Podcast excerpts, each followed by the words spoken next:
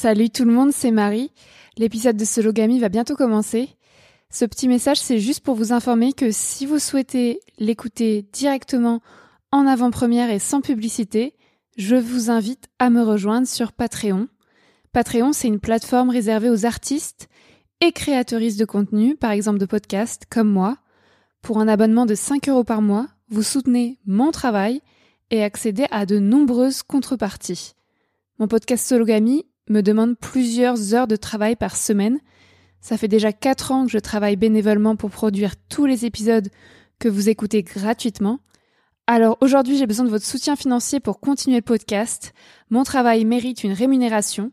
Si vous en avez les moyens, rejoignez ma communauté Patreon à l'adresse suivante patreon.com slash mariealbertfr. J'ai mis le lien dans la description du podcast. Grâce à votre abonnement, vous pourrez donc écouter les prochains épisodes de Sologamy avant tout le monde et sans publicité, et suivre les coulisses de mon travail au quotidien. Merci et à bientôt sur Patreon.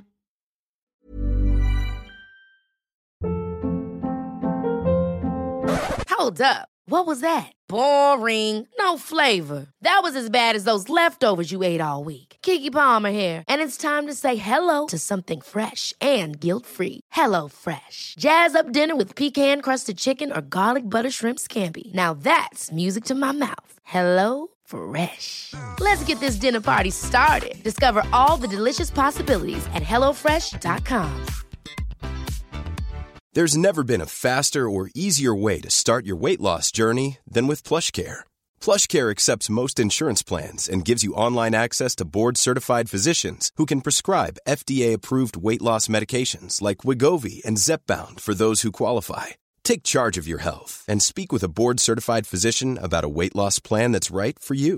Get started today at plushcare.com slash weight loss. That's plushcare.com slash weight loss. plushcare.com slash weight loss. There's never been a faster or easier way to start your weight loss journey than with PlushCare. PlushCare accepts most insurance plans and gives you online access to board-certified physicians who can prescribe FDA-approved weight loss medications like Wigovi and Zepbound for those who qualify. Take charge of your health and speak with a board-certified physician about a weight loss plan that's right for you. Get started today at plushcare.com slash weight loss. That's plushcare.com slash weight loss. plushcare.com slash weight loss.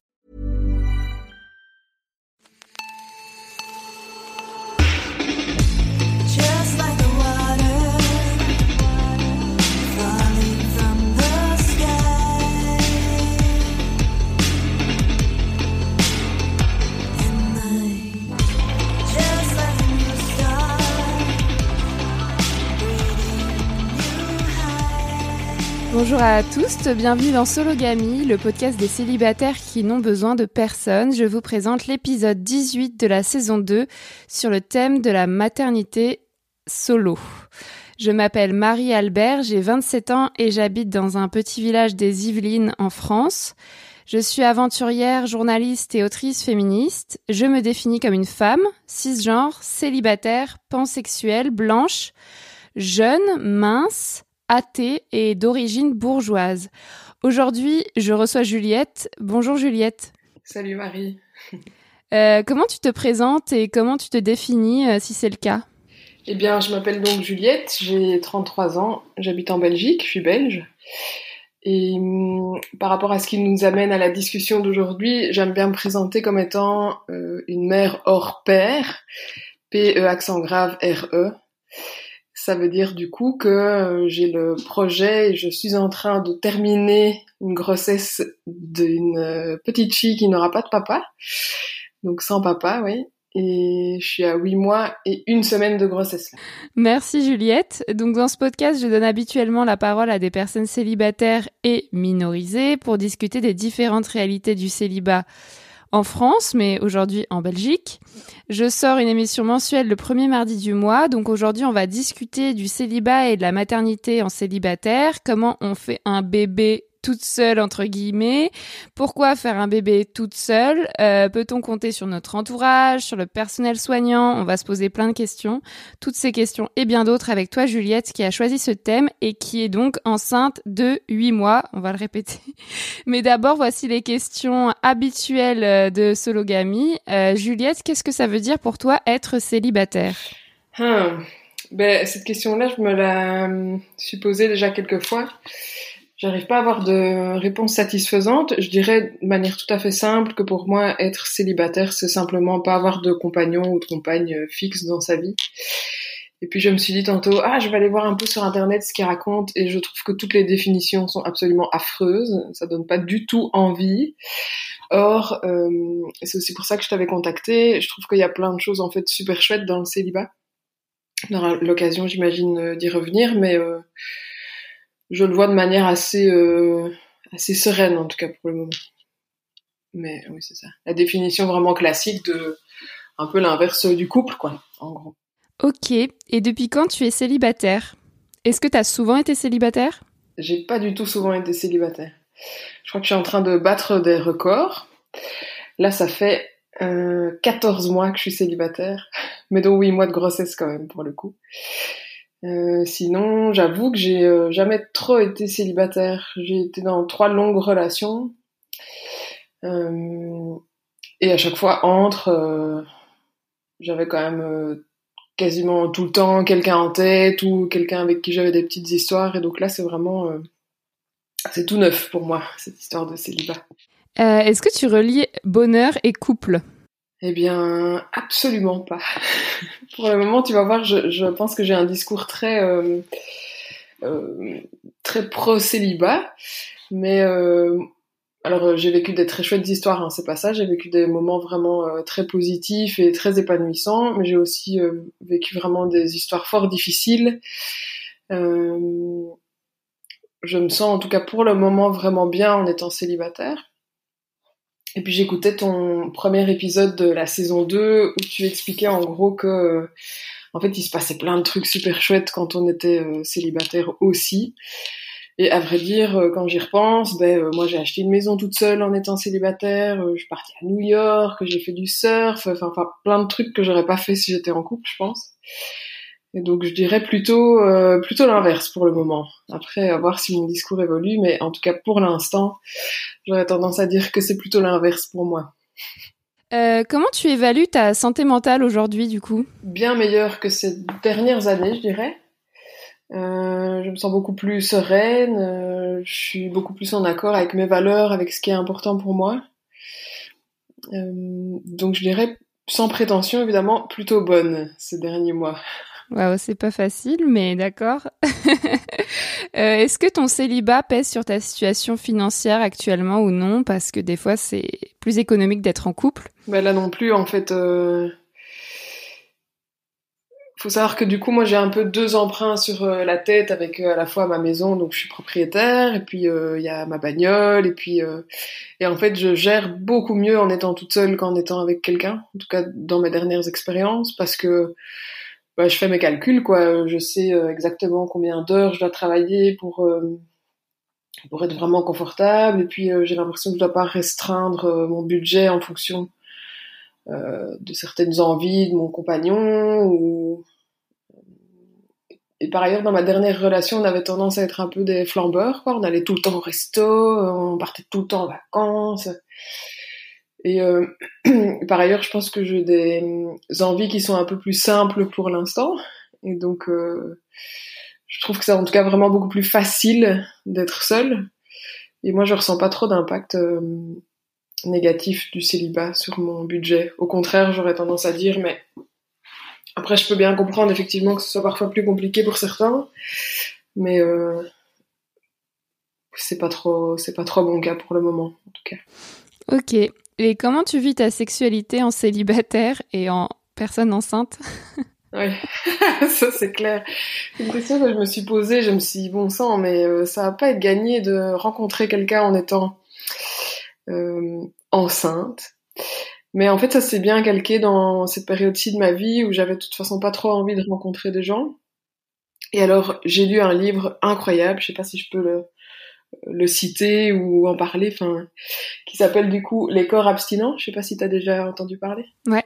D'Emmanuel Richard et qui est vraiment très très chouette parce qu'elle questionne à la fois des gens qui sont euh, abstinents euh, sexuellement par euh, un peu par dépit et puis d'autres qui le sont aussi par choix et je trouvais que ça ouvrait vraiment la discussion à plein d'autres perspectives un peu comme le célibat en fait où on, peut penser que le célibat c'est toujours un peu ça nous tombe dessus et on sait rien y faire mais en fait je reste assez persuadée que ça peut bien se vivre et que ça peut aussi être un choix dans une période euh, de vie euh.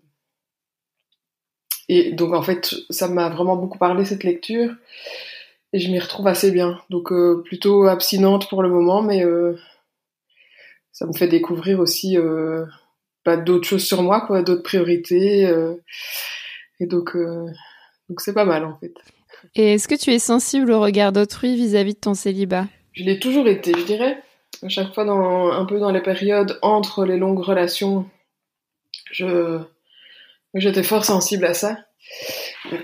Maintenant, je le vis un peu plus comme euh, presque parfois un peu comme une provocation. Tu vois, quand les gens me parlent euh, du papa, je, je, le dis de manière parfois presque un peu trop frontale. Je dis mais il y a pas de papa. Euh, c'est juste moi, ou enfin j'en rigole quoi. Les gens sont parfois un peu heurtés, je me dis que je devrais un peu ménager les gens, mais euh, en gros, non, en gros, euh, plus maintenant. Au début fort, je dirais même quand j'étais plus jeune, mais euh, pour le moment, mais aussi parce que mes proches, ben voilà, ils savent que je suis célibataire et personne ne m'emmerde avec ça. Je pense que la grossesse me préserve aussi un peu, c'est-à-dire que personne ne va me dire euh, bon et quoi, quand est-ce que tu te mets en couple? Parce que j'ai un peu autre chose à penser, faut bien l'avouer. Et donc en fait, euh, pour l'instant, c'est assez relax, je dois dire, par rapport à ça. Mais aussi parce que je le vis mieux, je pense, parce que tout un temps aussi, je le vivais vraiment comme le gros échec de ma vie, où je me disais ben en gros, tout va bien, mais ma vie sentimentale est vraiment une catastrophe. Et maintenant que je le vis de manière un peu plus cool, euh, en fait, personne ne m'ennuie avec ça. Donc tant mieux d'ailleurs. Trop cool. Bon, bah, on va passer au thème dont on parle à, à demi-mot depuis tout à l'heure. Déjà, pourquoi tu as choisi ce thème? Je ne sais pas, par exemple, parce que tu es enceinte. Absolument, mais je t'ai contacté euh, assez tôt, je pense dans ma grossesse, t'étais encore dans ton Survivor Tour. Euh, c'est un peu paradoxal parce que j'ai décidé de quitter euh, plus ou moins les réseaux sociaux et en même temps j'avais quand même vraiment envie de parler de ce sujet-là, euh, plus justement un peu pour briser les tabous parce que parce que je le fais pas par dépit en fait, c'était vraiment un choix de ma part et euh, et je suis hyper contente que ça aboutisse. Je suis hyper contente de le faire seule. Je trouve qu'il y a plein d'avantages. Alors je m'organise, hein, c'est pas ça, mais euh, il y a quand même beaucoup de choses à, à penser. Et puis euh, il faut pas le faire non plus n'importe comment, je crois. Mais j'avais envie de, si pas de donner des idées aux gens, au moins de leur donner le courage de le faire s'ils si, sentaient que c'était important pour eux. Aussi parce que j'estimais que euh, Enfin, moi, je me suis vraiment retrouvée en difficulté en étant en couple, surtout dans ma dernière relation, et je me suis dit, bah merde, alors si la maternité dépend du fait d'être en couple, ça va quand même être vraiment compliqué, et là, au moins, il y a autre chose qui est possible. J'avais envie de pouvoir partager avec toi autour de ça, pour euh, un peu libérer la parole, quoi, que ce soit plus trop un tabou, en fait. Grave. Du coup, on en vient à, au désir d'enfant. Depuis quand tu as un désir d'enfant? Enfin, je suppose que tu en as eu un, vu que tu es enceinte. Et comment tu expliques ce désir d'enfant? Euh, Je dirais de manière un peu cliché que j'ai toujours euh, voulu avoir des enfants. Je m'imaginais dans un parcours très classique, en fait. Au début, euh, je m'imaginais euh, finir mes études et puis euh, être en couple, me marier, avoir des enfants. Enfin bref, tout le travail. Et j'ai toujours voulu avoir des enfants jusqu'à il y a à peu près un an et demi où j'ai commencé à me poser un peu des questions plus sur des aspects écologiques en fait. Je l'ai pas dit dans ma présentation, mais il se fait que je suis végane et, euh, et j'ai commencé à l'être pour des raisons vraiment écologiques en termes de bon, faut qu'on arrête euh, cette catastrophe en termes de pollution et de utilisation des ressources et, et tout ça et euh, à ce moment-là, je me disais bon ben, en fait, avoir des enfants, clairement, ça pollue. C'est peut-être pas le premier argument qui fait que les gens ont pas envie d'avoir des enfants, mais en tout cas, ça me Ça me marquait à ce niveau-là.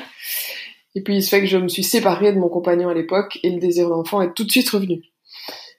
Donc euh, là, je me suis dit, bon, c'était peut-être pas que pour des raisons écologiques, il y avait peut-être aussi quelque chose qui dysfonctionnait dans mon histoire, pas dans mon histoire de couple en tout cas. Et, euh, et donc pour le désir d'enfant, c'est revenu en fait euh, assez vite après ma rupture. Quoi. Donc tu l'expliques pas vraiment? Ben, je pense qu'au début, c'était euh, presque une espèce de non-question, si tu veux, où je me disais, bah oui, je vais avoir des enfants un peu comme tout le monde. Et puis le fait de me dire, ben non, je crois que finalement, je veux pas avoir d'enfants, quand c'est revenu, là, j'étais assez sûre que c'était vraiment un désir d'enfant, tu vois, qui m'était propre, quoi, qui m'était personnel. C'est dur à expliquer, je crois, un désir d'enfant. C'est quelque chose que tu ressens un peu dans tes tripes, mais euh,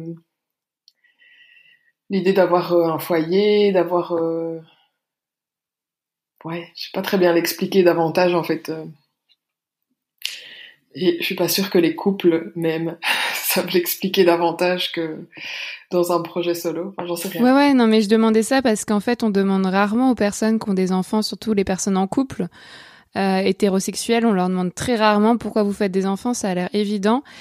Et euh, ça peut venir des tripes ou ça peut être construit, enfin ça dépend des personnes. Et donc euh, moi j'ai pas de désir d'enfant et dans l'épisode précédent de Sologamy, l'épisode 17 qui est sorti au mois de janvier, euh, avec Tsipora, on n'a pas de désir d'enfant et on explique toutes les deux que ça vient de nos tripes et que nous on a on, on sait depuis toujours qu'on n'a pas envie d'enfant et pourtant on nous demande toujours de nous justifier par rapport à ce nom de désir d'enfant. Donc c'est pour ça j'aime bien demander aux gens qui font des enfants pourquoi vous avez fait des enfants et souvent les gens qui ont genre 50 60 ans enfin savent même pas répondre à cette question genre j'ai fait des enfants parce que c'était comme ça quoi.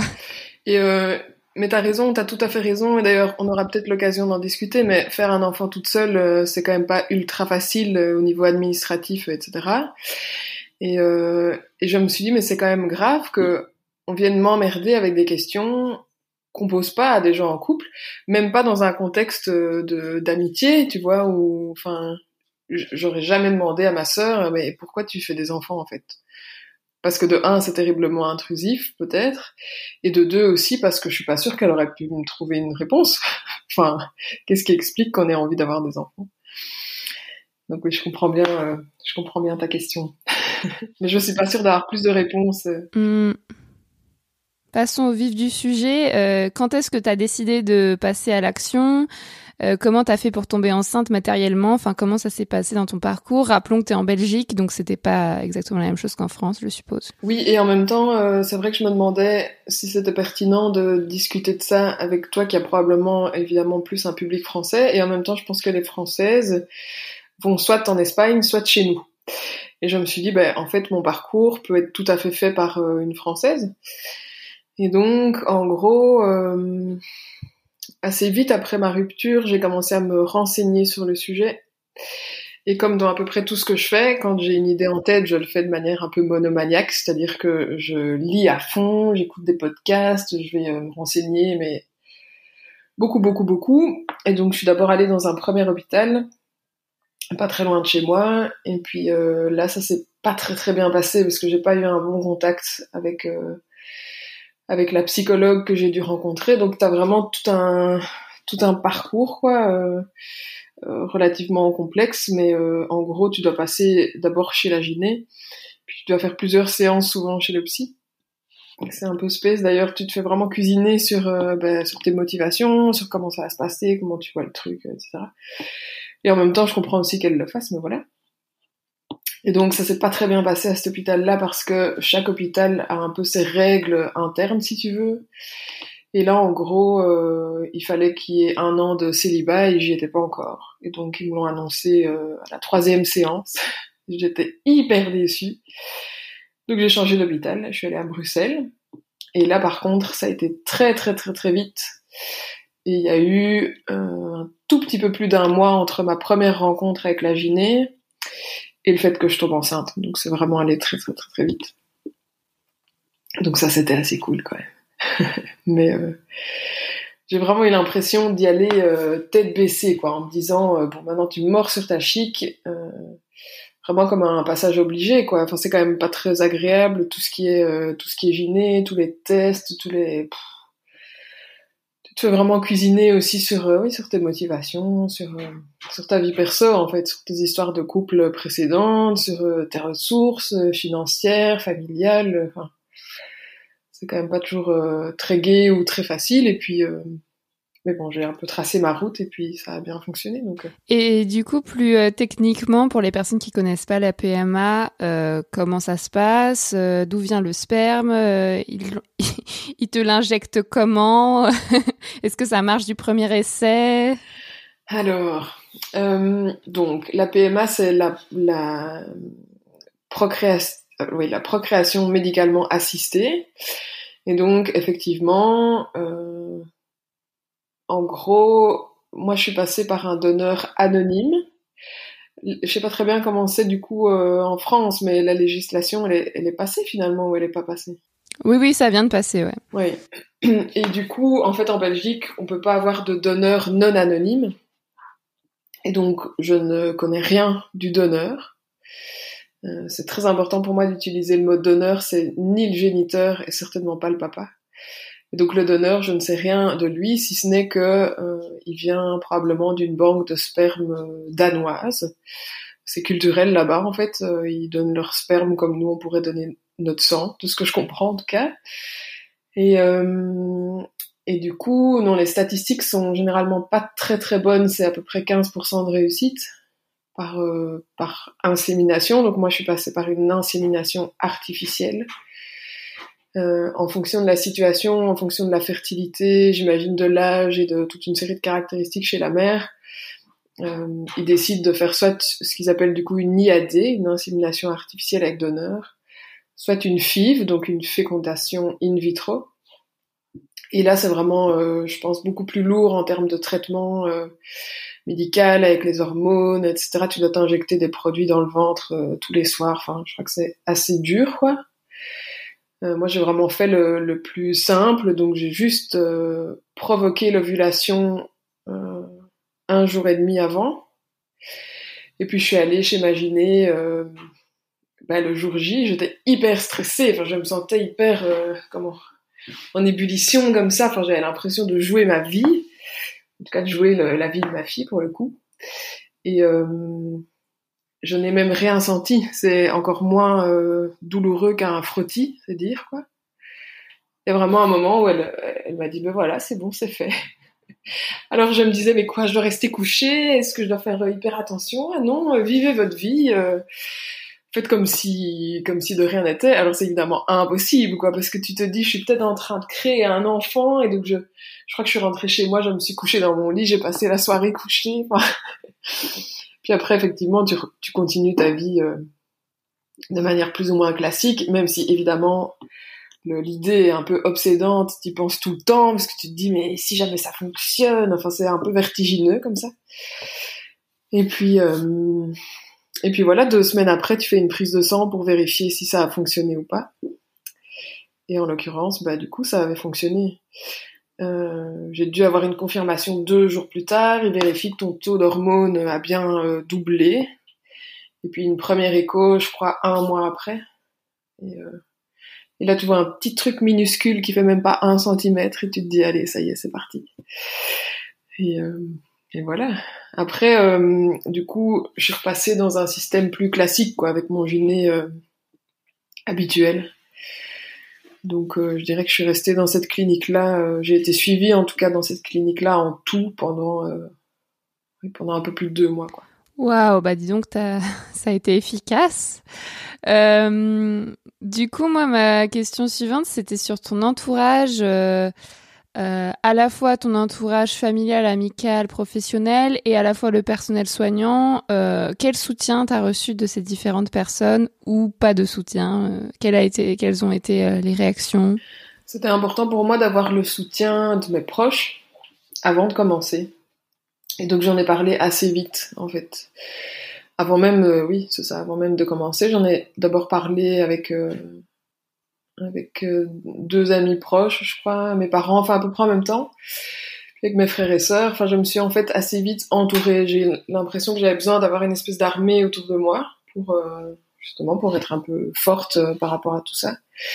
Et toutes les premières réactions ont été vraiment bonnes. Je pense que j'ai bien sélectionné les gens à qui j'en ai parlé. Au début, les gens sont surpris. Et puis, euh, en fait, quand tu expliques le projet, quand tu, quand tu argumentes, quand tu, oui, oui, c'est ça, quand tu mets le contexte un peu autour de ça, ben, euh, les gens ont assez vite compris, en fait. C'était même assez soutenant. Euh, donc ça, c'était vraiment pour mettre tout proche. Le personnel soignant, euh, ben moi, mon gynécologue à moi, en fait, c'est lui qui m'a fait naître, donc il a un certain âge, du coup. pour le coup, c'est un homme aussi. Et euh, sa réaction a été un peu étrange. Enfin, qu'est-ce qu'il m'a dit? Il m'a dit, euh, je peux vous poser une question avec beaucoup de délicatesse. Hein, mais il m'a dit, est-ce que je peux vous demander pourquoi vous attendez pas de retrouver quelqu'un? Et c'était tellement un truc, enfin, ça m'est vraiment passé au-dessus de la tête. Je lui dis, mais euh, je sais même plus ce que je lui ai répondu. Je crois que j'étais un peu, un peu choquée de sa, de sa question. Et je dirais en gros que tous les gens à qui j'en ai parlé, ceux qui ont eu une réaction, enfin les réactions les plus bizarres, c'était à chaque fois des hommes. Certainement encore plus des hommes de notre âge, qui euh, probablement doivent se sentir un peu peut-être évincés du projet, ou enfin je sais pas très bien ce que ça peut sus- susciter comme réaction, tu vois, mais c'est sûr que ah mais c'est bizarre, mais pourquoi tu fais ça euh. Et puis il y a eu cette première clinique à laquelle j'ai été confrontée qui a fini par me dire écoutez, euh, vu qu'on constate que vous avez déjà été en couple, ben on se dit que c'est mieux pour vous d'être euh, d'être maman en couple et donc on préfère que vous fassiez ça euh, bah du coup pas avec nous quoi. Et j'avais envie de lui dire mais vous avez rien compris de ce que j'ai raconté. C'est pas du tout que j'ai pas envie d'être en couple, c'est juste que ça se met pas et puis euh, et puis l'envie est là, et puis ça se mettait aussi dans un contexte familial. En fait, si tu veux, euh, je suis la cadette d'une fratrie de trois enfants. Mes frères et sœurs ont déjà leurs enfants, donc j'avais pas envie qu'il y ait un trop grand décalage avec les cousins. Et aussi mes parents sont fraîchement euh, pensionnés, j'avais envie qu'ils puissent en profiter. Enfin, donc ça se mettait vraiment dans un, une histoire familiale plus large. Et j'avais l'impression que les gens passaient complètement à côté de tout ça, quoi, quand ils réagissaient comme ça. Sinon, euh, l'hôpital où j'étais à Bruxelles, là, ils ont été hyper compréhensifs, mais je pense qu'ils ont vraiment l'habitude euh, de ce genre de projet. M'ont pas du tout ennuyé avec ça. Et puis après, euh, en fait, une fois que c'est lancé, euh, j'étais un peu blindée contre les réactions, quoi, des gens. Puis en fait, les gens ne disent pas. Enfin, il y a eu personne qui m'a dit, euh, mais t'es complètement barge, qu'est-ce que tu fais? Tu, vas, tu vas la faire souffrir, elle va souffrir de pas avoir de papa. Enfin, personne n'a eu en tout cas le culot de me dire ça en face. Et donc, oui, oui, c'est ça. Ça m'a pas plus heurté que ça, quoi. D'accord. Et du coup, comment tu te sens aujourd'hui euh, à huit mois de grossesse? Est-ce que tu es confiante pour l'avenir? Euh, Est-ce que tu te projettes célibataire avec cet enfant? Euh, Enfin, j'ai un peu compris tes réponses, mais si tu peux préciser tout ça. Hiring for your small business? If you're not looking for professionals on LinkedIn, you're looking in the wrong place. That's like looking for your car keys in a fish tank. LinkedIn helps you hire professionals you can't find anywhere else, even those who aren't actively searching for a new job but might be open to the perfect role. In a given month, over 70% of LinkedIn users don't even visit other leading job sites. So start looking in the right place. With LinkedIn, you can hire professionals like a professional. Post your free job on linkedin.com/people slash people today. Hold up. What was that? Boring. No flavor. That was as bad as those leftovers you ate all week. Kiki Palmer here, and it's time to say hello to something fresh and guilt-free. Hello Fresh. Jazz up dinner with pecan-crusted chicken or garlic butter shrimp scampi. Now that's music to my mouth. Hello Fresh. Let's get this dinner party started. Discover all the delicious possibilities at hellofresh.com. Euh, bah, je t'avoue que parfois ça m'angoisse quand même un tout petit peu, où je me dis bon sang, mais je vais. Parce que cette petite, elle va rester avec moi tout le temps, quoi. Il va pas y avoir de garde partagée. euh, euh, elle va dormir avec moi tous les soirs, a priori. Et donc c'est vrai que parfois je me dis, Hum, est-ce que je suis pas en train de faire une croix sur une vie de couple pour les dix prochaines années? Et puis en même temps, à chaque fois que je me dis ça, après je me rassure assez vite en me disant que que clairement, moi, j'estime que ça en vaut la peine et que, et que ça fait sens dans mon histoire pour le moment. Alors, par contre, c'est très difficile de me projeter. J'arrive pas du tout à me dire euh, comment ça va être, mais parce que je, je, je connais pas encore son tempérament. Est-ce qu'elle va être euh, euh, toute calme euh, ou est-ce qu'elle va plutôt être comme sa maman, à être un peu euh, turbulente et, hyperactive? Enfin, c'est très difficile d'anticiper. Mais euh, je suis en tout cas bien entourée donc j'ai bon espoir que ça se passe correctement. On verra un peu, mais, mais par rapport effectivement au couple, de un, c'est pas du tout la priorité, et de deux, j'ai l'impression que ça le sera encore moins une fois qu'elle sera dans mes bras. Tu vois, je vais pas me dire oh là là, j'aimerais trop être en couple là maintenant. Alors ça aussi c'est un truc qui est peut-être un peu bizarre. J'avais quand même des gens dans mon entourage qui me disaient ah faire des échos toute seule, ça doit être difficile. Mais en fait, moi, je n'ai jamais connu que ça, donc ça n'a jamais été difficile pour moi de faire une écho toute seule parce que, bah parce qu'en fait, euh, j'ai l'habitude, quoi. J'ai fait tout le, tout le processus euh, en solo et donc euh, je, n'en ai pas du tout souffert. Et au contraire, je crois que ça me ferait bizarre d'avoir un peu quelqu'un dans les pieds, là, tu vois, de me dire euh, non, mais t'inquiète, je vais y aller toute seule, euh, j'ai pas besoin que tu viennes avec. Donc, je, à la fois je suis confiante et à la fois je me dis je sais quand même pas ce qui m'attend quoi donc j'aurais effectivement peut-être pas le même discours dans dans trois mois quand euh, elle sera toute petite toute minus dans mes bras mais en tout cas pour l'instant euh, j'y vais un peu en confiance et puis on verra quoi. Et au pire je m'adapterai hein, comme euh, comme on fait tous toujours en fait finalement. Et tu peux compter sur des personnes euh, qui vont t'entourer au moment de la naissance, du postpartum, ou tu es plutôt isolée dans la ville où tu es? Non, alors je vais aller accoucher avec ma maman. Donc euh, là, à ce niveau-là, euh, je serai déjà pas toute seule. Je vais rester sans doute les premières semaines un peu chez mes parents pour avoir un peu euh, du soutien, euh, du renfort quand c'est nécessaire. Et puis, j'ai pas de date de fin par rapport à mon séjour là-bas, donc je me dis pas bon, c'est trois semaines et puis je rentre chez moi. Et par ailleurs, j'ai prolongé, je sais pas très bien quel est votre système de congé mat en France, mais chez nous c'est à peu près trois mois après la naissance, et puis je prolonge avec quatre mois de congés parentaux, plus euh, encore un peu des congés, donc en fait en gros j'ai huit mois où je serai avec elle, quoi. Et donc je pense que ça va me laisser bien le temps de de prendre mes marques. Et puis, ouais, il y a toute la famille qui est tout autour, quoi. Mes parents, ils sont à 5 km, mon frère, il est à 3 km, donc, euh, donc ça va. Puis il y a les copains, quoi, aussi, euh, donc, je me sens, je me sens pas trop seule. Mais par ailleurs, j'ai un caractère assez, euh, un tempérament plutôt, assez indépendante, donc je vais pas trop en souffrir si à certains moments, euh, ce sera peut-être plutôt moi, quoi, qui vais dire à un moment, bon, je, je vais un peu rentrer chez moi. euh. donc je crois que, je crois que ça va bien se passer. Trop bien, bah, c'est ce qu'on te souhaite. Et euh, pour finir, je me demandais, euh, parce que au début tu disais que c'était important pour toi de parler euh, via Sologamy à d'autres personnes qui peut-être euh, veulent faire la même chose. Et donc s'il y a des personnes qui nous écoutent et qui veulent faire un enfant en célibataire, qu'est-ce que tu leur dirais? Je sais pas si t'as un conseil ou si t'as juste un encouragement. Je leur dirais de pas hésiter à faire plusieurs cliniques si c'est possible. Parce que moi, euh, je me suis vraiment pas du tout sentie euh, ni écoutée ni respectée dans mon projet dans la première clinique, mais par contre dans la deuxième, ça a été vraiment super. Je pense que pour faire un projet comme celui-là, c'est important de se sentir euh, entendu et respecté. Et puis de s'entourer en fait aussi. C'est quand même un projet qui est pas tout à fait commun. Et donc euh, de trouver, euh, si possible, des nanas qui passent par là ou qui sont passées par là ou oui, et de s'entourer de gens qui sont bienveillants quoi par rapport à un projet comme ça parce que si en plus de ça, tu dois gérer les gens qui te jugent, c'est quand même pas de la tarte. Mais euh, je dirais oui, de de pas hésiter à faire plusieurs cliniques et puis euh, puis de s'entourer quoi. Très important de s'entourer.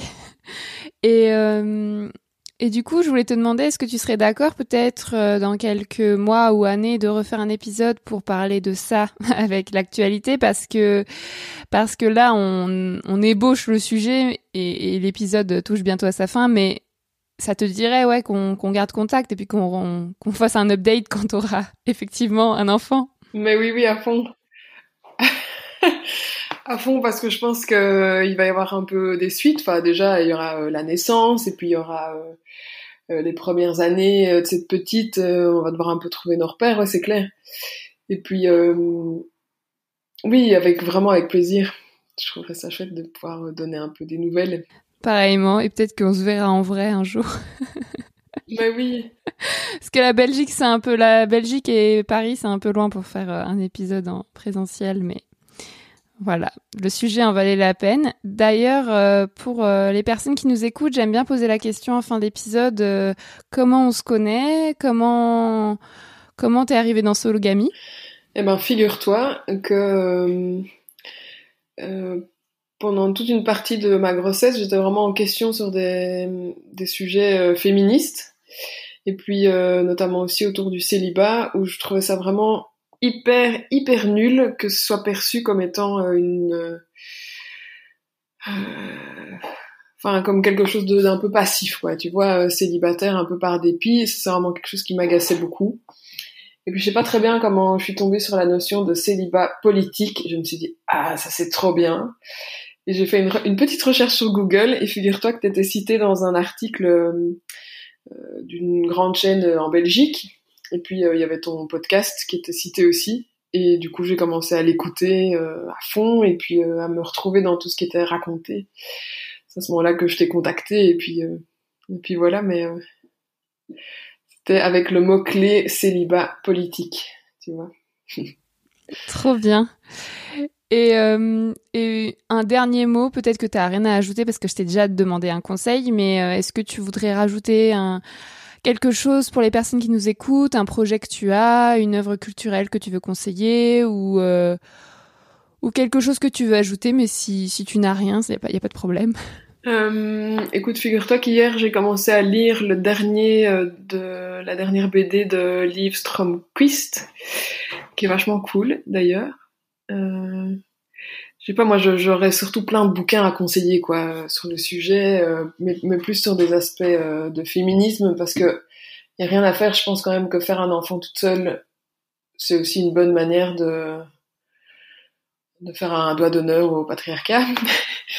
Et donc, euh, je trouve que, enfin voilà, ouais, j'aurais plein de, bouquins à conseiller. Euh, Je pensais à, à Pauline Armange avec son euh, Moi les hommes, je les déteste. Je trouve qu'il était fascinant ce bouquin, sans être euh, à 100% misandre évidemment. Enfin, euh, voilà.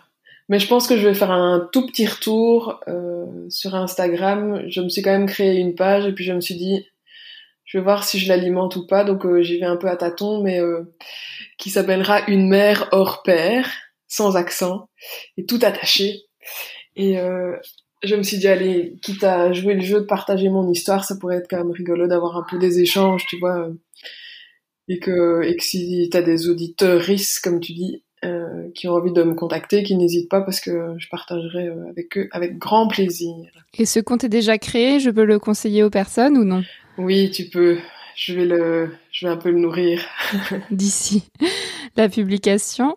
Et, euh, et pour Liv Stromquist, tu parlais de quelle BD du coup? Parce que Ah, il y a une histoire de miroir. C'est vraiment sorti il y a, euh, il y a pas du tout longtemps. c'est celui sur le corps, non? Sur la- l'apparence physique? Euh, le palais des miroirs. Ça te dit quelque chose? Oui, oui, oui, oui, mais je l'ai pas lu encore. Oui, c'est effectivement. euh, elle parle beaucoup de des comparaisons et en fait ça, ça faisait écho au fait. Je t'en parlais aussi dans ton premier épisode euh, saison 2, le fait que en fait on se pose parfois simplement pas la question de savoir si on veut être en couple ou pas. C'est un peu comme une espèce de fatalité où bien sûr que tout le monde veut être en couple alors qu'en fait parfois on s'auto-sabote sans trop comprendre pourquoi et puis en fait on n'a peut-être simplement pas tout à fait envie d'être en couple. Et elle fait référence à ça, je sais plus comment elle l'appelle, mais euh, au fait qu'on a envie d'avoir comme les autres, tu vois. Tout comme euh, on pourrait avoir envie d'avoir le même physique qu'une telle personne, ben moi j'ai l'impression que tout un temps j'avais envie d'être en couple, un peu comme les autres. Mais en fait, euh, je suis pas certaine que j'ai vraiment vraiment envie d'être en couple au fond, tu vois. Donc je trouvais que ça bouclait un peu la boucle de la réflexion. Ouais, et puis on peut aussi rapprocher ça de la de la maternité, ce qui est pas ton cas, mais il y a des personnes, euh, enfin, on est tellement habitué à vouloir un enfant qu'on sait même pas pourquoi on veut des enfants et que des fois, si on se pose vraiment la question, peut-être qu'on n'a pas envie d'avoir d'enfants. Et pour le couple, c'est pareil. Donc, euh, je précise pour les personnes qui ne l'ont pas encore écouté que tu fais, euh, pas mal fait référence dans cet épisode à l'épisode euh, qui a inauguré la saison 2 de Sologamy, donc qui s'appelle Célibat politique, dans lequel je parle de tout ça. Et voilà. Merci beaucoup Juliette. Donc on va clore l'épisode euh, ici. Euh, chère auditorice, qu'avez-vous pensé de, de cet épisode, de ce sujet? Est-ce que vous aussi vous voulez faire un enfant? Est-ce que vous considérez votre célibat comme un obstacle à ce désir d'enfant? Et comment vous envisagez l'avenir Par la PMA peut-être, puisque la loi est enfin passée en France, mais qu'elle exclut malheureusement encore les personnes trans? Et comment votre entourage réagit-il hein, Puisque c'est très important, euh, enfin, d'après ce que j'ai lu, euh, d'être entouré euh, quand on construit une famille euh, et d'être ac- accompagné quand on ne peut pas dormir la nuit. Écrivez-moi pour me répondre. Donc mon pseudo c'est Marie-Albert FR sur Facebook, Twitter et Instagram. Et si vous avez aimé ce 18e épisode et que vous voulez soutenir Sologamy, je vous invite à lui mettre comme d'habitude 5 étoiles et à le commenter sur votre application de podcast. Aujourd'hui, j'aimerais remercier Célie qui a écrit le 19 janvier 2021 sur ma cagnotte Tipeee. Deux points, ouvrez les guillemets. Merci beaucoup pour ton travail de déconstruction et tes réflexions féministes sur Instagram, tes podcasts que je suis assidûment et tes projets de rando qui m'inspirent à fond. Ça m'a d'ailleurs motivé à faire une partie du GR 120 cet été sur la côte d'Opale et à faire le choix de prendre une année sabbatique l'année prochaine pour faire entre, au- entre autres du trek. Bah merci Célie et bravo. Euh, merci pour ton message et ton soutien financier. Euh, voilà, donc chers auditories, vous pouvez donc commenter ce podcast, le partager avec vos proches et participer à ma cagnotte en ligne pour soutenir mon travail et rémunérer la production de mes épisodes. Aujourd'hui, je remercie Elsa, Florian, Tara, Blandine, Mathieu, Thomas, Héloïse, Lou, Fania, Kevin, Mathilde, Aristide, Lauriane, Manon, Elsa et Abdel pour leurs dons. Je mets, comme d'habitude, le lien de ma cagnotte Tipeee dans la description de cet épisode. Vous pouvez aussi vous abonner à ma newsletter pour recevoir de mes nouvelles régulièrement. Je mets le lien pour s'inscrire dans les notes du podcast également. C'est gratuit et n'oubliez pas d'écouter mon autre podcast Marie sans filtre dans lequel je raconte des expériences intimes pour déconstruire le patriarcat. Voilà, merci à tous et au mois prochain pour un nouvel épisode avec un ou une invitée différente, différente. Au revoir Juliette. Salut Marie. Falling from the sky.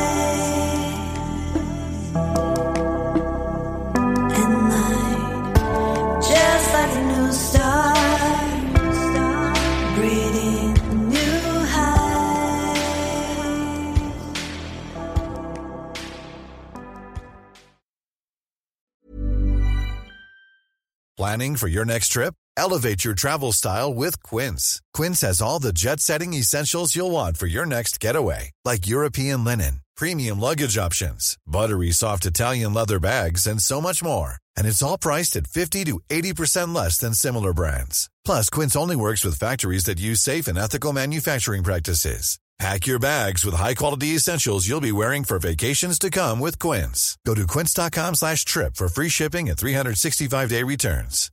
Imagine the softest sheets you've ever felt. Now imagine them getting even softer over time. That's what you'll feel with Bowl and Branch's organic cotton sheets. In a recent customer survey, 96% replied that Bowl and Branch sheets get softer with every wash. Start getting your best night's sleep in these sheets that get softer and softer for years to come. Try their sheets with a 30-night guarantee. Plus, get 15% off your first order at bowlandbranch.com. Code BUTTERY. Exclusions apply. See site for details. Hi, I'm Daniel, founder of Pretty Litter. Cats and cat owners deserve better than any old fashioned litter. That's why I teamed up with scientists and veterinarians to create Pretty Litter. Its innovative crystal formula has superior odor control and weighs up to 80% less than clay litter. Pretty Litter even monitors health by changing colors to help detect early signs of potential illness. It's the world's smartest kitty litter. Go to prettylitter.com and use code ACAST for 20% off your first order and a free cat toy. Terms and conditions apply. See site for details.